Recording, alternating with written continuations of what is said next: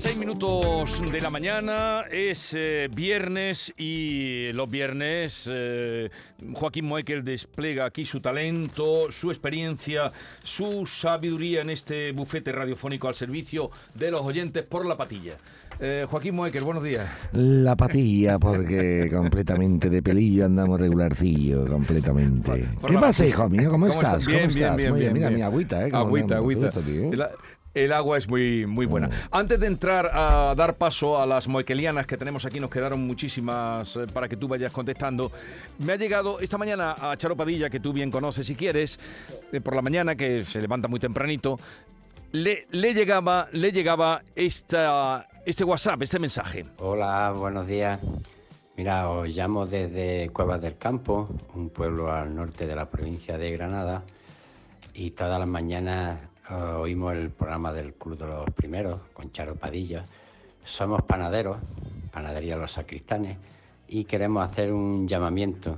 Queremos que el Club de los Primeros sirva de, altavoz para dirigirnos a todos, porque esta panadería por jubilación se va a cerrar en los próximos meses, pero nuestra intención es que siga funcionando este obrador de panadería, porque entre otras cosas el único que hay en el pueblo, un pueblo que tiene cerca de 2.000 habitantes, y nuestra intención es que no se cierre. Así que estamos interesados en que alguien coja las riendas de este negocio para que siga funcionando.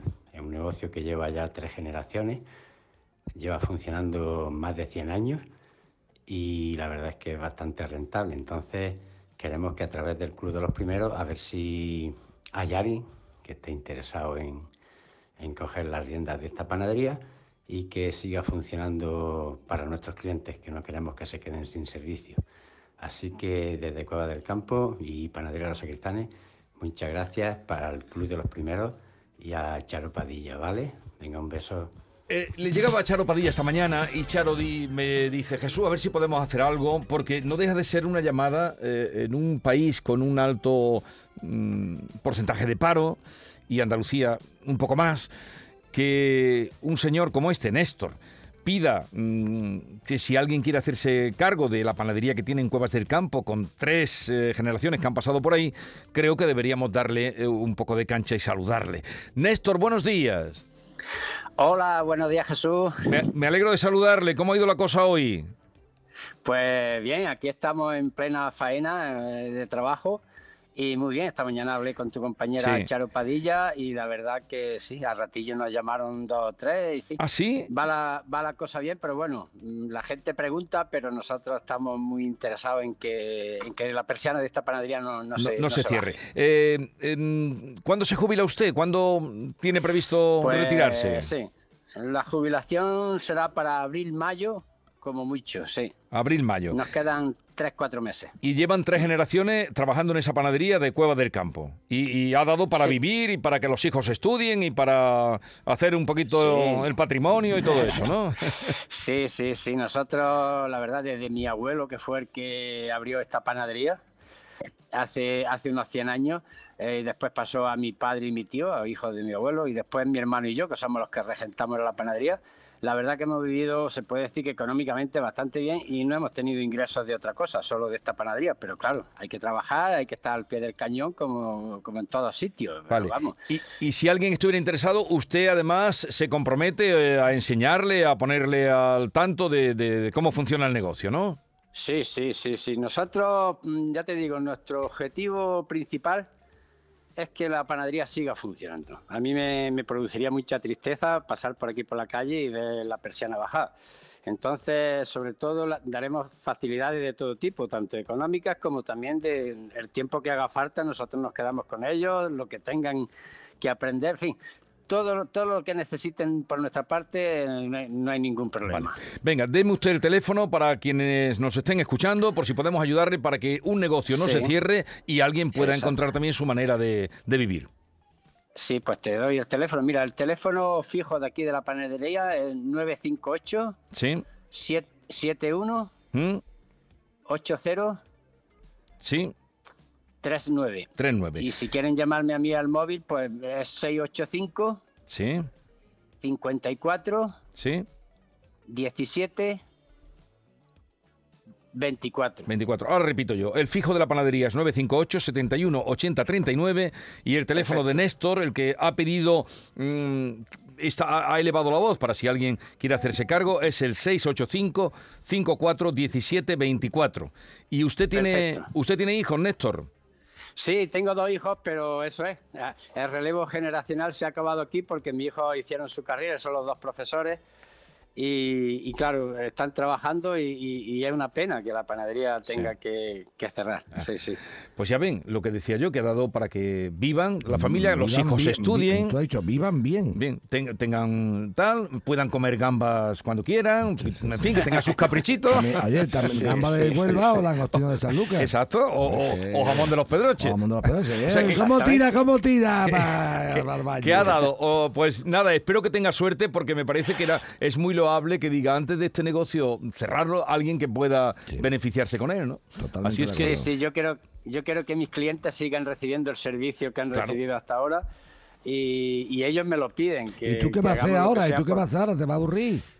Pues no, aburrirme no, porque la verdad soy una persona muy activa, me gusta mucho el deporte, me gusta, en fin, tengo unos cuantos hobbies que, que estoy deseando y viajar, que la verdad que he viajado poco por, por la panadería Sí. y aprovecharé ahora porque estos últimos años pues ya que físicamente me encuentro bien, pues lo aprovecharé Sí. para hacer Y otras cosas. Una cosa, Néstor, ¿hay alguna otra panadería en el pueblo o...? No, no. O sea, un pueblo de Aquí 2.000 lo que es habitantes. obra- sí, obrador de panadería solo hay este. Pues ya ven. Eh, eh, había hace años había tres panaderías, se fueron cerrando y solo queda esta. Eh, sí es verdad que hay pan como en todos sitios, los supermercados. Ya, sí, y eso, sí, pero eso es otra cosa. Lo que es obrador de panadería solo hay Eso es otra cosa, pero con un pueblo con 2.000 habitantes y tendrá alrededor también en alguno, pues, eh, bueno, usted lo ha contado, Sí, le ha sí. permitido vivir Sí, sí, y hacer sí, sí. una Sí, sí. vida, pues, muy trabajada, pero también eh, con la posibilidad de vivir, pues eso, con comodidad. Eh, a ver si tiene suerte, Néstor, espero que me llame un día de esto y me diga, Jesús, que ya tengo esto apañado, ya tengo Sucesor. Pues lo haré, Jesús, ¿Vale? lo haré, lo haré porque la verdad estoy muy agradecido a vosotros de que hayáis servido de altavoz para este llamamiento, Mm. pero que de todas formas muchísimas gracias, ¿Cu- ¿vale? ¿Cuántos años tiene? Me dice tres generaciones, pero ¿cuántos años tiene Sí, eh, el bueno, obrador? Mi hermano, que es el titular de esto, tiene ya 66. No, no digo la Y- panadería. Ah, la panadería, pues cerca de 100 años. Cerca de tiene 100 años. 97, 98 años. Ya es tres una- generaciones ya. Ya una Sí. antigüedad. Ya, ya, ya. A partir de Sí, es una antigüedad. Eh, a Néstor, sí, sí. mucha suerte Bueno. y feliz jubilación. Eh, igualmente, Venga. gracias Jesús. ¿vale? Adiós, adiós, Un abrazo. Es que me ha llamado la atención porque es un, Hombre, qué bonito. un gesto... Precioso, de generosidad. Eh, ¿Puede haber algo más bonito que hacer pan? ¿Te acuerdas tú de aquella canción que decía pan, pan, pan, hago pan porque el pan es de Dios? Qué bonito. El pan es lo Además eh, siempre se ha hablado para ganarse el pan. eh, Ahora, eh, y lo de, lo de comer, lo de comer, yo como he visto, lo de esta, este fin de semana estaba viendo la película esta de la Sociedad de la Nieve. Ah, yo lo he visto también. Me ha gustado, ¿eh? está muy bien hecha, está muy bien hecha. Está muy bien hecha. Y, y ves tú exactamente la verdad que mm, cuando la gente tiene cierta generosidad también, ¿eh? En ese caso fueron bastante, ¿no? Son unos con los otros, Sí. ¿eh? Y aquel papelito en la mano del, del tío cuando dice aquello de Sí. no hay nada más bonito que dar la vida por los amigos, ¿no? Mm. ¿Entiendes? A mí me ha encantado, está muy bien hecha.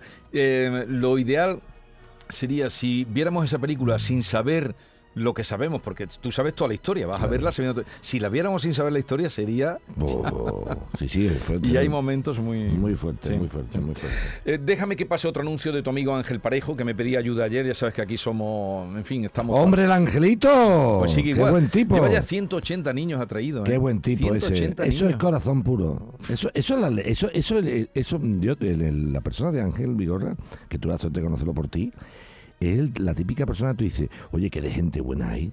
Y sobre todo aquí en Andalucía. La, la labor de esta gente, ahí te digo de verdad, te lo digo sin coña, ahí es cuando te ves tú pequeño. Ya. Te ves pequeño, Sí, porque tú dices, tú haces cosas tal y cual, vas a juicio, vas tal, vas a hacer, ¿no? La vida Sí. diaria de cada uno, ¿no? Tú en la radio, tú dices, oh, yo soy una persona pero- pero- periodista que tengo un programa de radio un montón de horas por la mañana, la gente me escucha. Y tú dices, ¿y este hombre lo que hace? De complicarse la vida, envenenar a la gente, digo envenenar Sí, en el sí, sentido sí. positivo, ¿no? De envenenar a la gente, de venga, métete y tal, y ahora la gente pelea, otra vez que se venga a mi casa, con lo, con lo que eso conlleva. Sí, oye, que- meter a alguien Sí, que no porque aquí, en, porque aquí en Andalucía, Vigorra, somos muy generosos, somos muy, muy tal, ¿veis? Pero después la persona, meterte en casa como que no. O sea, te invito a comer en la calle, Vigorra, te invito Sí, a almorzar, te invito a cenar, pero a mi casa, ven a mi casa. Dar la casa de uno. y te eh, quedas un mes y dos meses. Eso es muy fuerte, ¿eh? Mm. Y después no solamente la, la, la, la- la parte psicológica de la ruptura al marcharse la familia o el niño. Ujú. Si sale bien, porque sale bien. Te- Y si te- sa- y si sale mal, te parte el alma, ¿no? Te parte Entonces, que, en fin. Pues me llamaba ayer porque necesita, vamos a recordar, necesita casa para una chica de, de- de- bueno, ahora lo dice él, de dos, y, eh, y otro para Córdoba. Entonces necesitamos una familia de acogida en Cádiz, ¿vale? Para una niña de 16 años que viene de Guinea-Bissau, que viene junto a su Vete. mamá, eh, que va a ser intervenida en el Puerta del Mar. Eh, a- esta niña tenemos, tenemos previsto que venga a primeros de febrero, vale, en la primera semana, segunda semana de febrero. vale. Y lógicamente el tiempo de estancia son unos de 60 a 90 días. 60, Eh, 90 son días. de dos, de, dos a tres meses. Lógicamente, las familias de acogida estarían apoyadas por un equipo de voluntariado. En Cádiz sí es verdad que, que el voluntariado eh, tenemos menos infraestructura porque llevamos bastante menos tiempo, pero en fin, que estamos creciendo también a poquito a poco allí, ¿no? Y después necesitamos también una familia de acogida en Córdoba, ¿vale? Para un niño de un año que viene de Guinea Ecuatorial y e- este habla español, porque lógicamente en Guinea Ecuatorial es una colonia española y hablan español. Y Alfredo, que así se llama de un añito, eh, va a ser operado en el Reina Sofía de Córdoba. Y este niño sí vendría en la segunda quincena de, de- de febrero, porque Vale. estamos con, con- con toda la documentación de pasaportes, de visados y demás. ¿no? Mira, pues ya, um, ya lo, que pasa es que no tenemos ahí el teléfono. Bueno, ahora lo digo yo eh, en un momento, eh, de Ángel. ¿Qué te parece? A mí me parece que lo que decíamos antes de intervenir Ángel, que es una labor mm, no solamente la, la que hace él, es que es muy importante porque no solamente se mete, sino que es un creador de ilusiones. Sí. O sea, él, él- él envenena a la gente y cuando no existe la ilusión, él la crea. Si la tiene, la desarrolla y cuando no existe, la crea él, ¿no? Esto es muy bonito por después el contagio, cómo contagia a la gente. Entonces tú empiezas a pensar y dices tú, yo estaba escuchando a Ángel, digo, a ver si es en Sevilla. Lo- entonces tú ya te, sí, Vigor, ya te Tú te tienes que poner en situación. Claro, yo Mira, digo, eh, oye, ¿hasta qué eh, punto? pero- digo, ¿por qué no? Déjame que diga el teléfono 675-948-391. 675-948-391. Brevemente te cuento. Un día en Córdoba se acerca un señor, no sé si te lo he contado, en, un, en el Palacio de Congresos de Córdoba. Se acerca, yo, Jesús Vigorra, le conozco y tal, hace unos años. Yo usted, estoy muy agradecido a usted. Digo, ¿en qué te hemos ayudado? Dice, pues que un día que iba yo con mi coche muy mal porque estaba pasando una crisis, crisis de la construcción, vamos, que se la había venido abajo, se la había derrumbado. Dice, llegando a Carmona, oigo a este ángel pedir auxilio para un niño. Y yo estaba en el peor momento de mi vida. Vamos, se llama Juan, eh, Salado. Llamé y me traje el niño a mi casa. Le cambió la vida. Y ahora dice, va a hacer la comunión, está en Portugal y tal, y tal. Y ahora la cosa le ha ido bien. Vamos ser el director, bueno, el director y el que tiene, el gerente, tiene la concesión del Palacio de Congresos de Córdoba. Qué no estoy inventando nada. Me alegro, me alegro, Me quedé. me alegro. Dice, pero en el peor momento de mi vida, oí a, este, al angelito, llamé y me traje al niño. Fíjate que levantó Bueno, el al niño y a la madre. Sí, sí, o a- levantó el ánimo. ¿Qué te parece? Pues mira que la felicidad se encuentra eh, a la vuelta de la esquina. A veces, lo que tantas veces hemos dicho también, dad y se os dará, ¿no? Sí, hombre, y, y que, y que es mucho más interesante. Bueno, me decía mi amigo Fernando Ávila, el sastre, al que tú conocías, Fernando, un sastre, un maestro sastre, ya quedan poco. Cuando yo decía, bueno, Fernando, y vienen tanta gente, yo estaba en una reunión porque yo me hice amigo de él, Sí. me encantaba escuchar su historia, como era una persona encantadora, educadísima. Y decía Fernando, digo, Fernando, tú tienes que un reguero de gente, no te podías estar a la otra. ¿verdad?".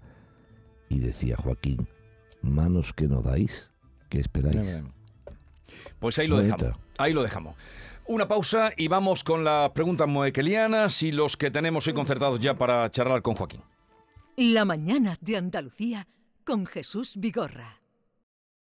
¿En qué capítulo de tu vida estás ahora? ¿Quieres hacer una reforma o cambiar de coche? ¿Tus hijos ya necesitan un ordenador para cada uno? ¿O quizás alguno ya empieza la universidad?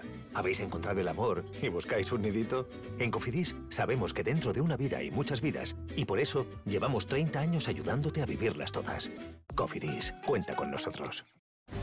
Úbeda, cuna del renacimiento andaluz y patrimonio de la humanidad.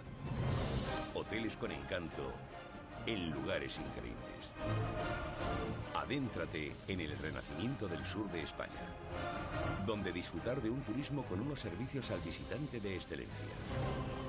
Sumérgete en su historia. Úbeda. Ven. Te sorprenderá. En cofidis.es puedes solicitar financiación 100% online y sin cambiar de banco. O llámanos al 900 84 12 15. Cofidis, cuenta con nosotros. ¿Sabes todo lo que rascas con un rasca de la 11? Pues imagino que si te toca puedes rascar mucho dinerito, ¿no? Claro, y momentos inolvidables, o muchas, pero que muchas risas. Y sí, también puedes rascar premios de hasta un millón de euros. Ah, pues entonces dame un rasca. Con los rascas de la 11 puedes ganar momentazos y premios de hasta un millón de euros. Rascas de la 11. Rasca el momento. A todos los que jugáis a la 11, bien jugado. Juega responsablemente y solo si eres mayor de edad. Hacer ejercicio, comer bien, cuidar nuestra salud mental. Suena fácil, pero ¿por dónde empezamos? En Clínica Luces son expertos en salud física y mental, psicología, fisioterapia, nutrición, psiquiatría. Lo tienen todo. Llamad al 680-648-718 o acercaos a Avenida de Montequinto 10, clínicaluces.com. Vive las rebajas en Los Alcores. Encontrarás todo lo que estabas buscando al mejor precio. Moda femenina, masculina, infantil, calzado, decoración y complementos para el hogar, deporte, no las puedes dejar escapar. ¿Hay ganas de rebajas? A92, salida 7, Alcalá de Guadaira, Sevilla. Centro Comercial Los Alcores. Mucho donde disfrutar. El Carnaval de Cádiz te lo cuenta Canal Sur Radio y Radio Andalucía Información con la cobertura digital más amplia en Carnaval Sur. Todos los días aquí tienes tu palco del carnaval. Desde las 8 de la tarde en Canal Sur Radio Cádiz y Radio Andalucía Información Cádiz por FM. Y para todo el mundo, gracias a Internet. Disfruta de este concurso universal a través de nuestra aplicación móvil, nuestra web y la plataforma Canal Sur Más, con Fernando Pérez, Ana Candón y todo su equipo. El Carnaval de Cádiz, en Internet estés donde estés. Desde Cádiz para Andalucía, España y la humanidad, muy buenas noches, buena gente.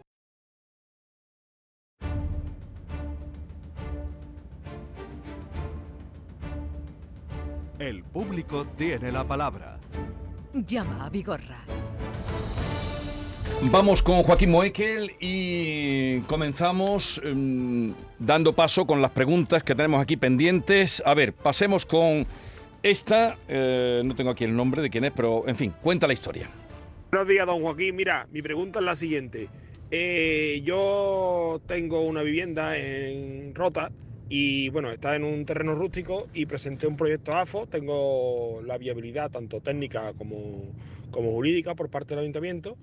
Y bueno, el ayuntamiento dio pie a que se presentara el proyecto AFO. Yo imagino que usted sabrá perfectamente lo que es el AFO, el asimilado de foro de ordenación urbanística mi vivienda está fuera de ordenación urbanística, pero yo simplemente lo que quiero es eh, regularizar esta situación. Y bueno, pues presenté un proyecto con un arquitecto y el ayuntamiento hace caso omiso.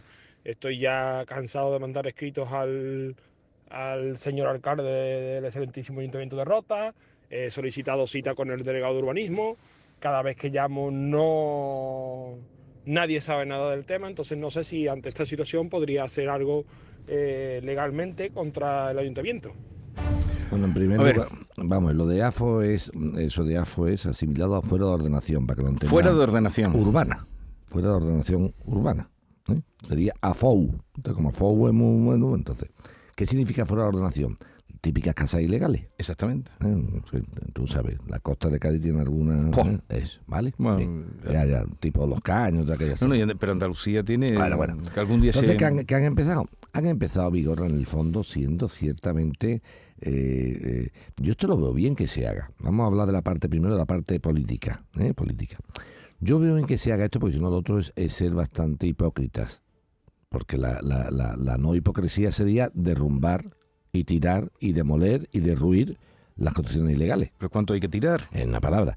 Si eso no se va a hacer Vigorra, eh, eh, hace bien el Estado, en cierta forma, en darle legalidad a esas construcciones, porque si no, Vigorra, tú y yo somos gilipollas. Repito, gilipollas. ¿Por qué? Porque Vigorra, como tiene una construcción ilegal y Muekel también la tiene legal, o sea, los dos tenemos una construcción legal, las nuestras, pagamos contribución y pagamos todo. Y como el listorro este la tiene ilegal y el ayuntamiento de turno no quiere reconocer la ilegalidad, no le cobra el IBI.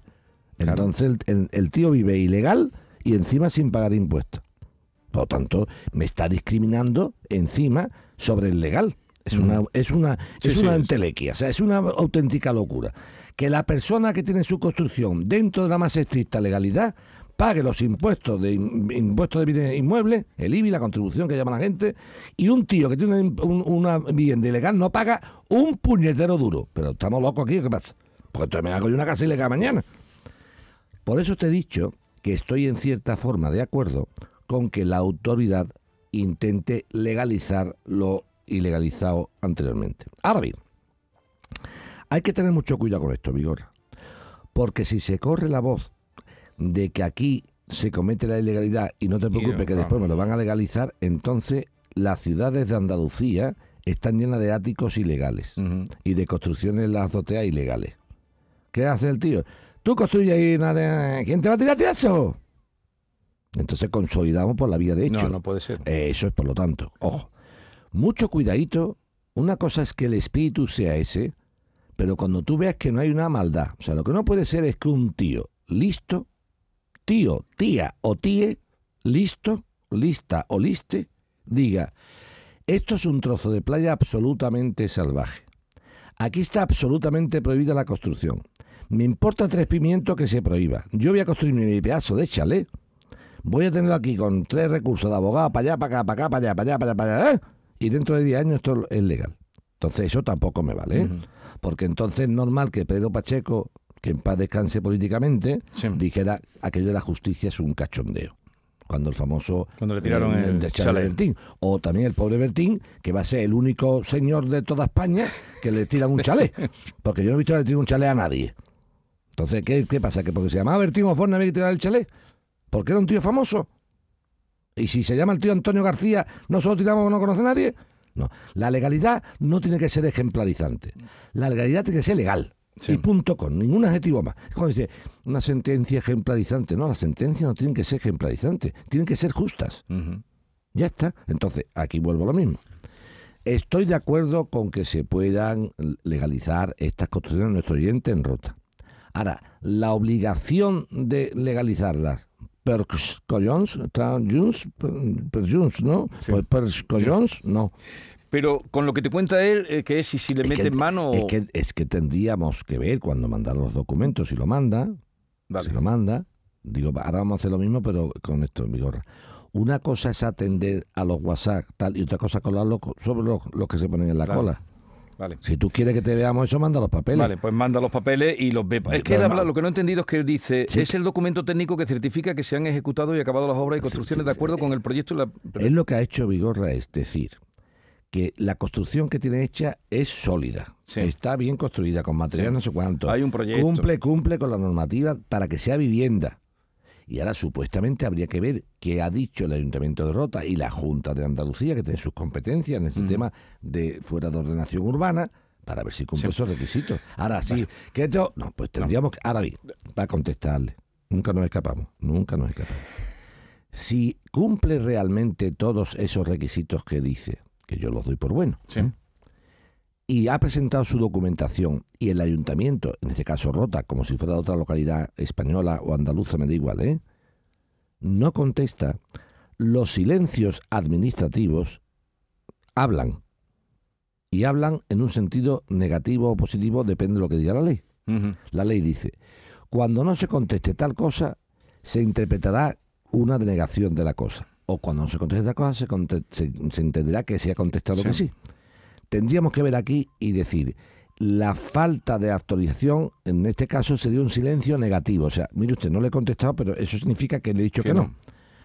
¿Tengo yo que estar esperando toda la vida que un ayuntamiento me conteste? No, a nuestro oyente que nos está escuchando. Sí. Me has preguntado, Joaquín, ¿qué puedo hacer? Muy sencillo. Ve a tu abogado y le dice, oye abogado, hemos presentado la solicitud en forma, sí. ¿Qué tiempo tiene el ayuntamiento para contestar? ¿90 días? ¿6 meses? Depende del plazo que sea. Pues mira, tiene 3 meses. En este caso el silencio se interpreta como silencio negativo, de no se me concede la licencia o no se me, eh, no se me da la, la concesión de la, de- de la autorización de legalización de la construcción. Muy bien, pues como se entiende que me han dicho que no, abro entonces la vía judicial. Y le digo al juez, señor juez, de lo contencioso administrativo. He presentado licencia tal y cual para homologar o legalizar Mm. la obra tal y cual conforme a la legislación vigente y la normativa. El ayuntamiento no me contesta. Y como creo que llevo razón, usted suple la falta de contestación del ayuntamiento. Para eso está la justicia. Vale. O sea, ante, ante la contestación por silencio, que se interprete negativo, o ante la contestación de negativo expresa, se abre la vía judicial. Bien, vamos a la siguiente pregunta. Estas preguntas ya saben ustedes que son las que supuestamente nos requerimos que sean, que no necesiten papeles, porque ya saben que Moe- Moekel mm, siempre habla con papeles por delante. Pero hay preguntas concretas como las que están saliendo. Adelante. Hola, buenos días. Una pregunta para Vigorra sobre la recuperación de un plan de pensiones. Si puede indicar si a partir de enero del año que viene se pueden recuperar según la antigüedad que tenga. A ver si esto es así o no. Gracias, buenos días. ¿Lo has pillado? Sí, es así. Eh, Los planes de pensiones tienen una serie de vicisitudes para, re- para recuperar. Primero llega la edad, obviamente. Segundo, un problema de invalidez. Tercero, un problema de, de paro de larga duración. ¿eh? Todo ese tipo de cosas. Pero se ha abierto también a partir del año 24 una fórmula para sacar parte del plan de pensiones. Depende de la antigüedad del plan y una cantidad concreta. O sea, que se ha sumado, Vigorra, a los mm, requisitos que había para recuperar un plan. El plan de pensiones, para que lo entienda la Sí. gente primero, Vigorra, plan de pensiones, lo primero que se hace es lo siguiente. Plan de pensiones es, primero, yo recupero el plan cuando pensiono, cuando Sí, me jubilo. me jubilo. Eso. Segundo, ¿existe pensión distinta a la jubilación? Sí, la invalidez. Absoluta, total, Sí. gran bien. Tercero, ¿qué se inicia después? La gente empieza a quejarse, Vigorra, y dice, oiga, mire usted, no es normal que yo tenga un plan de pensiones, esté parado y no pueda comer o no pueda pagar Sí. cosas. Entonces se amplió también el requi- o no requisito diciendo, oiga, si usted es un parado o parada de larga duración, también podrá recuperar anticipadamente El dinero. el dinero. Y se ha una enfermedad, bien. Y se ha abierto ahora otra espita que sería, oiga usted, si el fondo tiene tal antigüedad y usted quiere recuperar tal, tal parte, las aportaciones que hizo desde tal año, tal Sí. año, puede recuperar. O sea, a su pregunta, sí, Vale. que se acerca a su entidad financiera donde tiene el fondo y puede hacer parte, recuperar parte de esa cantidad.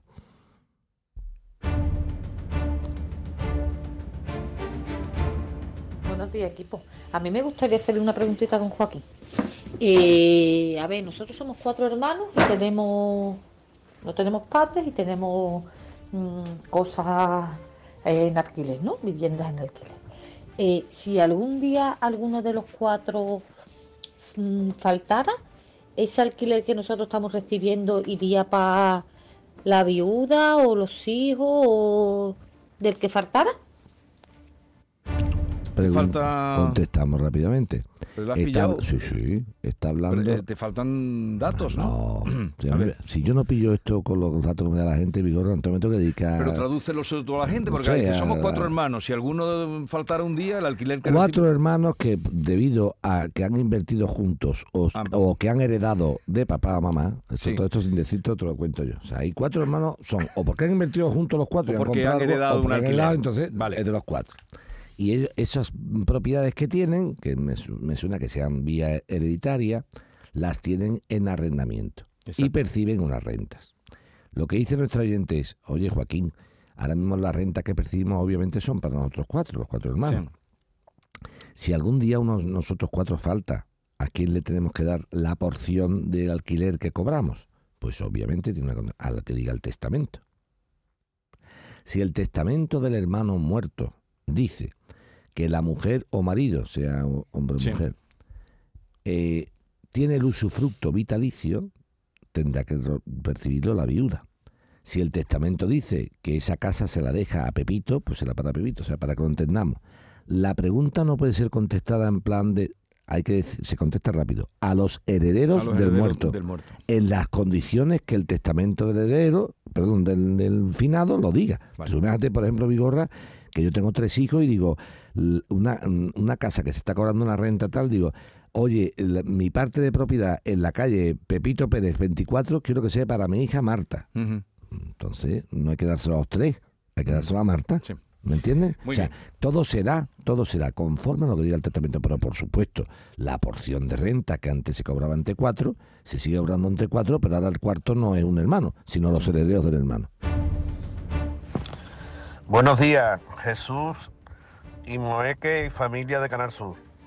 Eh, mi nombre es Tomás, llamo desde Huelva.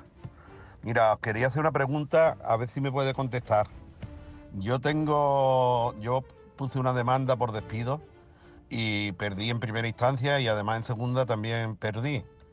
Entonces eh, eh, hicimos una reclamación al Supremo con un abogado de oficio y mm, presuntamente el abogado presentó fuera de, fecha el recurso, con lo cual perdí la oportunidad. Entonces, yo sé que ahora se puede reclamar algo a esta abogada por tema de, la pérdida de oportunidad, pero quería saber en quién cuantifica eh, la pérdida de oportunidad, cómo se cuantifica eso, para ver si interesa meterme en reclamación o no meterme. Muchas gracias por todo. Bueno, eh, la, quien cuantifica la cantidad, cuantifica la de indemnización por la pérdida de oportunidad, obviamente es un tribunal. Eso lo hace un tribunal de justicia. Nadie puede. eh, es el juez que dicta la sentencia, el que dice, eh, dicto la sentencia y entiendo que su pérdida de oportunidad se puede valorar. En tu caso, eh, a no ser que sea un milagro, no sé que sea un milagro, mm, haber presentado el recurso de casación en plazo o no, no parece que fuera a tener mucho mm, viso de prosperar. Cuidado, no significa que no se pueda. Para que esto prosperara, tiene que ser lo siguiente, Vigorra. No le han dado la razón en el juzgado social. No le han dado la razón en el Tribunal Superior de Justicia de Andalucía. No se la han dado. Es cierto que hay personas que habiéndole quitado la razón en dos sitios han ido al Supremo y han ganado, sin duda. Sin duda, sin duda. Igual que hay gente que ha ganado eh, dos veces y ha perdido luego. En el Supremo la última palabra, bueno, ahora no, ahora, ahora la última palabra tiene Conde Pumpido, que se ha dedicado a, a- a enmendarle la plama al Supremo. O sea, el Constitucional quiere ser ahora, Vigorra, una cuarta instancia. Dice, el Supremo eres tú, no, yo soy más que tú. Eso de cachondeo puro que están haciendo. ya, ya. La guerrita de... Pero en fin. Dicho esto, por- partiendo de la base que yo entiendo como jurista, que es la, más- la- la- la alta instancia en la justicia ordinaria es el Tribunal Supremo, el Tribunal Supremo efectivamente vigorra en dos casos. Puede ser que diga, usted ha perdido en lo social y en el TSJ, pero aquí le vamos a dar la razón. ¿Puede pasar? Sí, puede pasar. Mm, No lo Pero veo. lo ves- No lo veo. Para que la pérdida de oportunidad de este señor tuviera cierto... eh, Posibilidades. ¿o? más, más que posibilidad que tuviera alguna enjundia económica, Sí. Vigorra. Posibilidades de- que, que ha habido una pérdida de oportunidad, Vigorra está claro. Porque yo un recurso de casación que podía haber presentado no lo he No lo presentado. he presentado. O sea, la pérdida de oportunidad está. He perdido una oportunidad. Eso está matemático. Ahora bien, ¿cómo cuantificamos esa pérdida de oportunidad? Pues la pregunta de nuestro oyente. Lo que tengo que, estoy explicándole a la gente las cosas. Bien. Esto se cuantifica en base a los visos de prosperabilidad de ese recurso. O sea, aquí de tonto ni uno. Vamos, a ¿este recurso tenía alguna vía de, de- de que se ganara? Pues sí, porque hay cinco tribunales superiores de justicia del resto de España que piensan de forma distinta a Andalucía y este pleito se podría haber ganado perfectamente. Pues si se podía haber ganado perfectamente y yo he perdido la oportunidad de poderlo ganar, pues se cuantificará en base a cuánto hubiera sido la indemnización que tenías Que tu podía haber- derecho, tal. pum, pum. Que no es que te la den a ti, ¿eh? O sea, si a él le correspondía una indemnización de 10.000 euros, no es que le den 10.000 euros. No. Lo que le pueden dar es una cantidad de 2.000. O sea, vuelvo a repetir. Para que esto prospere con una cuantía que merezca la pena, tengo yo que ver realmente que existan sentencias en un caso como el tuyo, idéntico, idéntico, no parecido, idéntico, y diga el Tribunal Supremo, no, es que habría que darle la razón. Y me extraña, ¿por qué? Muy sencillo, Vigor. Porque si el Tribunal Supremo hubiera dicho en el caso de nuestro oyente A, hubiera dicho B, el juez de lo social y el Tribunal Superior de Justicia de Andalucía hubieran dicho lo que dice el Supremo. Ya, ya, ya. ¿Entiendes? Comprendido. Claro, o sea, el Supremo ya habrá hablado de esto alguna vez y habrá hablado diciendo no, no, porque si hubiera dicho sí, Ya lo hubieran dicho que sí a él en las dos instancias la ha caído, tanto el social como el TSJ. Por lo tanto, no te metas nada. Bueno, a ver, esta mujer, eh, si le puede decir algo. Buenos días. Eh, esta pregunta va para Joaquín. Ante todo, gracias por el programa. Me encantáis todo. Joaquín, me encanta. Quería comentaros que a ver si me puede ayudar. Yo quiero separarme de mi marido, pero yo tengo separación de bienes porque él así lo quiso y yo acepté lo que él quiso. Y el piso está puesto a nombre de, de mi marido. Y ahora yo quiero separarme, él no se quiere ir de casa y yo me gustaría saber si yo tengo algún derecho sobre la vivienda. Tengo cuatro hijos, todos mayores menos la menor, la más pequeña. Y me gustaría saber si yo tengo algún derecho. Yo soy ama de casa y si tendría algún derecho de una paga o si tendría derecho hasta que yo encontrase un trabajo. También soy ya mayor y me va a costar más trabajo encontrar algo. No tengo paga ninguna y, y- y no lo sé, estoy un poco perdida. Y tiene cuatro Ojalá hijos. me puedas decir algo como oriente. Muchísimas gracias. Pues te vamos a quitar la, la perdición. Vamos a quitarte la perdición. Tienes mucho derecho. Has preguntado, ¿tengo algún derecho? Tienes mucho derecho. Vamos a empezar por el primero. El primero es que, aunque estés casada bajo el régimen de separación de bienes, en la separación de bienes no se separan los bienes, porque están separados, obviamente, no hay que liquidar. Ujú. No hay que, lo que la separación de lo que hace Vigorra es que yo no tengo que liquidar nada, pues ya está liquidado. Sí. Está bien. Cada uno tiene Pero suyo. una cosa es que los bienes estén separados y otra cosa es lo que tengamos que liquidar ese régimen por el que hemos estado casados. Por lo tanto, atención y escucha bien. Mírame el número de años que llevas casada. Como te has dedicado al cuidado de la familia, mientras que él ha estado trabajando, tienes derecho por la liquidación del régimen de separación de bienes a una indemnización que es aproximadamente unos 900 euros al mes por los años que hayas estado casada. Para que te hagas la idea. Una persona que lleve casada con cuatro hijos no lleva casada menos de 15 o 20 años, digo, pues no va a tener los hijos seguidos. Sí. Que lleva, vamos a poner 10 años, fíjate, me voy a poner cortito, Vigor. Mm. Si te has llevado casada con este señor 10 años y te has dedicado en, eh, al, al tema de ama de casa, la indemnización que tendrías que recibir por divorciarte de tu marido en este régimen de separación Sí. de bienes sería 900 por 12, que serían eh, 9 por 10, 9.000, 9.000, 10.000, 10.800, ¿no? No, 11.800. A ver, vamos a hacerlo por aquí, vamos a hacerlo aquí. No, porque son, son 10. espérate, no, no, si no hay problema, mira. la- no, No, si lo habrás dicho tú bien. no hacemos, no hacemos, no Si hacemos problema. Mira, no, no, no, que quito. 900 por 12. 10.800. Te he dicho Sí, 10.800. lo habrás dicho tú bien. 10.800 y ahora por 10, Vigorra, son 108.000 euros. Cuidadito, ¿eh? Como 108.000 euros. Sí, sí. Si lleva 10 años casada. Pero son 900 por mes. Sí. Vamos a ver. que que había dicho 900 por año. No, no, no, Vigorra, mira esto, mira esto, para que la gente lo entienda, ¿eh? Las Sí. mujeres del mundo. Cuando una mujer está casada en separación de bienes con su marido, esto es que no tengo que separar los bienes porque ya están separados. Eso sí, Sí. ¿de acuerdo? No hay que liquidar los gananciales. Pero una cosa es eso y otra cosa es que no haya que liquidar el régimen. ¿Y cómo se liquida el régimen? Muy sencillo. Si la persona que ha estado casada en separación de bienes no ha trabajado, no ha- pues si ha Sí, sí, trabajado, nada. Pero si no ha trabajado, ¿cómo se indemniza el que yo no haya estado en el mercado laboral cuidando a los hijos mientras que tú has estado ahí? Muy sencillo. Se abona un sueldo aproximadamente de un empleado hogar, Ya. salario mínimo. Vale, Entonces, vale, vale. Oiga usted, como yo he estado trabajando para el hogar un montón de meses sin cobrar nada y he colaborado a que tú puedas hacer el patrimonio que tú has hecho, se me indemniza con 900 euros al mes. Un año son 10.800 y 10 años son 108.000 pavos.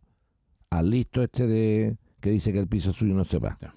Punto uno. Vale. Así que en un momento dado, listillo, dile a tu mujer que te vas tú de tu casa, vete tú de tu casa, y le dice, mira, como te tengo que indemnizar con ciento y pico mil euros, si es que son 10 años, si Sí. son más, Sí, son más. más. Vale, vale. Pues entonces te voy a pagar con el piso. El o piso. por lo menos, o por lo menos, con el uso del piso hasta un tiempo. Es un derecho. Vale. Es un derecho. Segundo derecho, vivir en la casa si la menor se te, se te asigna a ti el, el- La custodia. custodia. Y tercer derecho, si estoy parada y no tengo nada, tengo derecho a una pensión compensatoria. Así que, Que el, que se- el que tiene que pensar bien divorciarse no eres tú, es él. Pero ella es la que quiere divorciar. Ya, ya, divorciarse. ya. Porque digo que el que se tiene que pensar eso de yo no me voy de casa, no te vas de casa. El no que te se tiene que pensar- no te preocupes, queda- quédate aquí que va a pagar manso. Pero tiene que buscarse. Va a pagar manso. Tiene que buscarse un abogado o abogada. O abogade. Venga, eh, continuamos. El público tiene la palabra.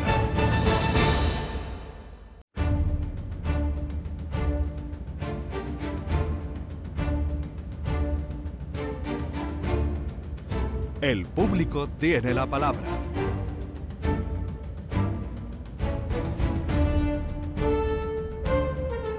Vamos con David, que nos llama desde Antequera. David, buenos días. Eh, buenos días, buenos días. Venga, Jesús, cuéntale a días, Joaquín, que te atiende y te escucha.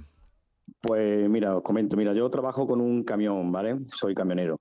El día 20 de noviembre, pues estando trabajando, sufrí un tirón abdominal, ¿vale? Eh, entonces me fui para, para la mutua al día siguiente, ¿vale? Y me, me hicieron una ecografía, la mutua más en Málaga, me hicieron una ecografía en el centro Scanner y, confirmaron de que se me había producido una hernia umbilical. ¿vale? Eh, me vio la doctora allí en la mutua el día 21 y me dice la doctora que todas las hernias se derivan a enfermedad común, que eso lo mismo lo tenía yo de bebé de haber llorado, esa hernia, o sea, que, algo que es incomprensible porque yo en mis 46 años no me he dado cuenta de que tengo el ombligo hacia afuera que, y que tengo una hernia Sí. y que, que no, que me dice que eso no es un accidente laboral, que eso no me ha pasado a mí por hacer un sobreesfuerzo en el trabajo y que me deriva a la seguridad social. ¿Vale? Esto me, me pasó a mí eh, haciendo los trabajos de bajar las patas del remolque, ¿vale? Vale. Eh, estas patas estaban en mal estado, estaban dobladas, así que mm, el sobreesfuerzo era mayor todavía. Yo le he mandado a Joaquín un, un vídeo, le he mandado la documentación, Sí. el, día 20 el día 22 las patas de ese remolque se cambiaron, ¿vale? Porque si no estaban en mal estado, entonces ¿por qué se cambiaron esas patas de remolque? ¿Vale? Así que bueno, eh, toda esta historia así. Eh, me voy para el hospital, porque me dijo la doctora, no, no, tú esto te vas al hospital, porque aparte en la ecografía que me hicieron, aparecía como que la hernia estaba complicada, que podía haber un poco de inflamación y líquido. Me fui al hospital, me vio allí un cirujano, me puso en lista de espera por la seguridad social, ¿vale? Bueno, fue transcurriendo el tiempo y eh, me llama la mutua al tiempo, me dice que si yo quiero que me operen por la mutua, aunque esté dado de baja por la seguridad social. Digo, mira, yo no tengo, yo lo que quiero es ponerme bien, que me operen, que me arreglen esto y, y incorporarme al trabajo lo antes posible, ¿vale? El día 28 de diciembre me, me operan, ¿vale? Bueno, antes de esto yo y presenté una solicitud de determinación de contingencia, ¿vale? Para que me lo aceptaran como accidente laboral, porque es allí donde me pasó, por un sobreesfuerzo. El día 28 de diciembre me operan en el hospital de Málaga HM, ¿vale? Eh, por parte de la, de la mutua, pero dado de baja por la seguridad social. ¿Vale? Eh, me operan el día 28. Ahora, el, el día 1 de diciembre nació, nació otra hija mía, ¿vale? Que de hecho fue la primera bebé en nacer en toda Málaga. ¿Vale? La- en la provincia de Málaga, ¿vale? Y entonces mm, al día siguiente me llama la doctora y me dice, oye, dice, mm, mm, porque en recursos humanos me dijeron en mi trabajo, dice, tienes que mm, pedir el, la, la baja, no, perdón, el, el alta, porque mm, al nacimiento del bebé tú tienes que coger la baja por paternidad. Cuando hay algo que tampoco comprendo, si yo estoy de baja por esto que me ha ocurrido, por la operación de mi hernia, no sé por qué me hacen de, de coger el alta para mm, coger la baja de paternidad, que según ellos, en el nacimiento de bebé, yo tengo que tener seis semanas obligatorias de baja de paternidad. Que tampoco sé si eso es así o correcto. ¿Vale? Eh, en fin, yo me voy a mi médico de cabecera, me dan el alta para poder coger la, el- la baja de, por paternidad. ¿Vale? La médica me llama de la mutua, me dice que, que dice, oye, ¿tú has cogido el alta? Digo, sí, por esto, porque he sido padre. Y me dice, es que si tú has cogido el alta, yo no te puedo autorizar la, la cita que tú tenías el día 16 con el cirujano, donde me operó. Vete a tu médico de cabecera. Me voy al médico de cabecera, allí no tienen ni idea de lo que me van a hacer, para si me tienen que quitar los puntos de sutura que tenía, no sabía lo que hacer. Yo volví a llamar a la mutua con mi total enfado, le digo, mira, mire usted, pasa esto, yo he ido allí, la doctora no sabe lo que hacerme. Me ha autorizado de, de que me vea al cirujano, que por suerte ayer fui a- me di- mm, al hospital donde me operaron por urgencia, tuve la suerte de que me viera el mismo cirujano que me operó, me ha podido quitar los puntos, pero en fin, yo tengo un desconcierto con todo esto porque la nómina de diciembre es de risa, un incentivo que yo cobraba en enero también lo he perdido y en fin, es un caos total esto, ¿vale? Pero la Pues, pregunta... No, eh, no, no, lo ha explicado David muy bien. Sí, lo explica muy bien, pero En primer ¿qué es lo lugar, que Da- quieres sí, saber? pero en primer lugar, David, hay una cuestión. Vamos a ver. Tu convenio colectivo, tu convenio colectivo, eh, mm, da un tratamiento distinto a la hora de cobrar si eres accidente de trabajo o si eres enfermedad común o completas el 100%. La primera pregunta. Hombre, si, si el, el convenio, según tengo yo entendido, si lo declaran como accidente laboral, yo cobro el 100%, claro. Y cuando eres baja laboral, no. Cuando eh, baja laboral, cambia, cambia lo, Pues entera- ¿qué, convenio, no- no- ¿Qué convenio colectivo se te de aplicación a ti?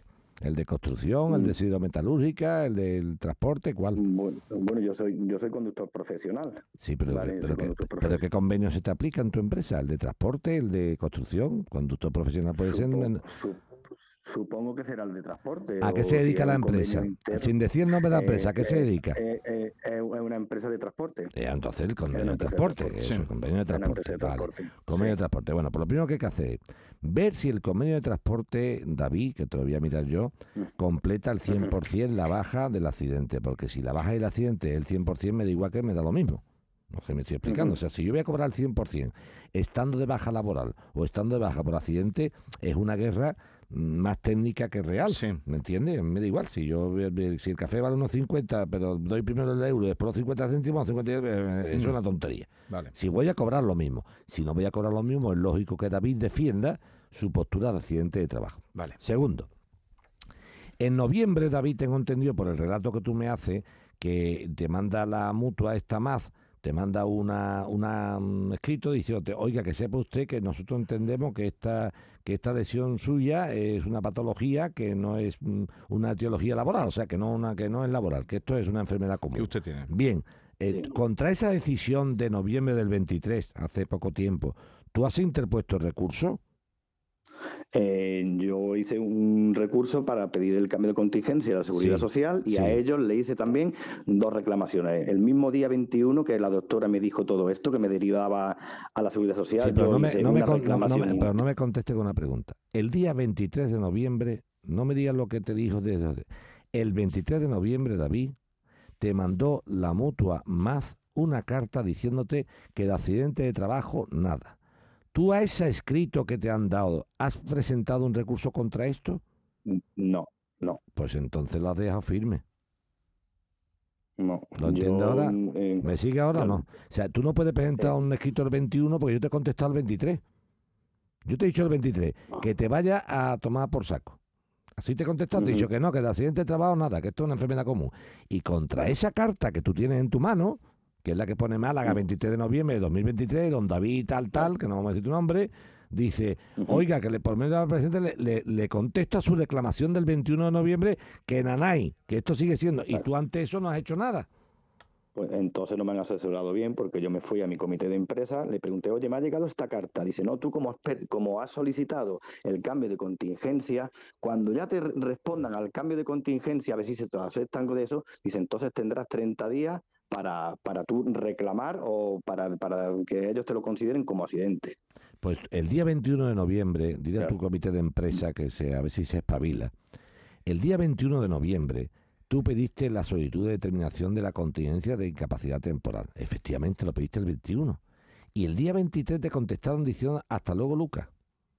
Sí, yo el día 21 hice una reclamación interna en la mutua y otra reclamación en la Junta de Andalucía. Y el día 24 presenté la solicitud de cambio de contingencia. Esa es la que no te han contestado todavía, ¿no? Eso es lo que nos han contestado, Ah, que esa, el cambio de contingencia está presentado en el Instituto Nacional de la Seguridad Claro, Social. eso es el Estado, no la- esperando- eso es el Estado, tiene que ver con la Junta. Entonces, ¿Y ahora qué? la recla- muy sencillo. Vamos a esperar la contestación del Estado. La mutua ya la ha dicho Sí. que se vaya por aquí. Hasta luego, otra vez. Lucas, lo voy a ver. Entonces, vamos a esperar la contestación del Estado. En la contestación del Estado, David, pasa como lo que hemos comentado esta mañana a un oyente. Si no se te contesta a tu solicitud de determinación de contingencia en un plazo, se te abre la vía judicial. O sea, no tienes que estar esperando eternamente a que le contesten a este Sí. pobre hombre sí o no. Me estoy explicando con claridad. O sea, que tú no te pongas a esperar todo lo que te, te- si no te contestan en un plazo, directamente a la vía judicial. Esto en con relación, Vigorra, a la determinación de la incapacidad. Después ha, ha puesto de manifiesto otro problema que es el, el pitorreo de la mutua y la baja. Sí. Eh, el que la mutua le haya aceptado operarse por la vía mutua y no por la vía social está dando un tufo positivo, no negativo, Sí. un tufo positivo de que al final la mutua se va a quedar con el accidente. Claro. Porque si la mutua tuviera claro, claro, mm, cristalino, que eso no, yo no voy a operar a un señor que no tengo que hacerlo. Así que esto por aquí. Y segundo, el tema de la paternidad, muy sencillo. Oiga usted, yo he sido padre, sin duda, pero tengo que ver exactamente cuándo pido yo mi permiso de paternidad, mi baja por mm, No, lo- paternidad. no lo pueden obligar. En, en una palabra, si yo estoy enfermo ahora mismo, claro, y yo me doy de alta mm, de, de, por, por la paternidad, disculpe, estoy perdiendo los días de baja de esta historia. Entonces, estamos ¿qué ha pasado? Que se han superpuesto los periodos. ¿eh? Entonces, lo primero que quiero que veas, David, por favor, en el comité de empresa, y, y yo te lo miro para, para el siguiente día, es tu convenio colectivo de transporte bonifica, o sea, mejor dicho, completa al 100% en caso de baja. Si es si completa al 100%, me da igual que sea. ¿Y eso lo mira él o lo miras tú? El, el- el que lo mire, pero si no lo mira él, se lo miro yo. Vale, ¿Vale? Venga, pues lo miras para el próximo día y nos dice. Y nada, eh, teníamos ahí esperando a otro señor, eh, pero ya para el próximo día. Francisco Javier, el próximo día vamos contigo cuando, cuando empecemos. Oye, veo que hoy en el, el ABC de Sevilla, ayer estuviste como jurado de los premios, que ya lo eres, de los premios taurinos, pero veo que sale la sentencia que nos contaste aquí cuando condenaron al ayuntamiento por la muerte del menor, el caso que tú llevaste Que en la Vigorra, finca. Vigorra siempre tiene que ser en la primicia. finca aquella Vigorra que siempre lo te- explicaste el otro día muy que. Vigorra siempre tiene que ser primicia. Eh, Pero con, lo una, quieres, pero con porque una tú lo semana, pero una semana de antelación, ¿no? Sí, Con sí, dos días. lo contaste Sí, aquí. Lo que hemos contado aquí es que el Ayuntamiento de Sevilla ha sido condenado a pagar. pagar a, la familia del chico esa cantidad. Enhorabuena por haber Un abrazo. lo conseguido para esta familia. Adiós.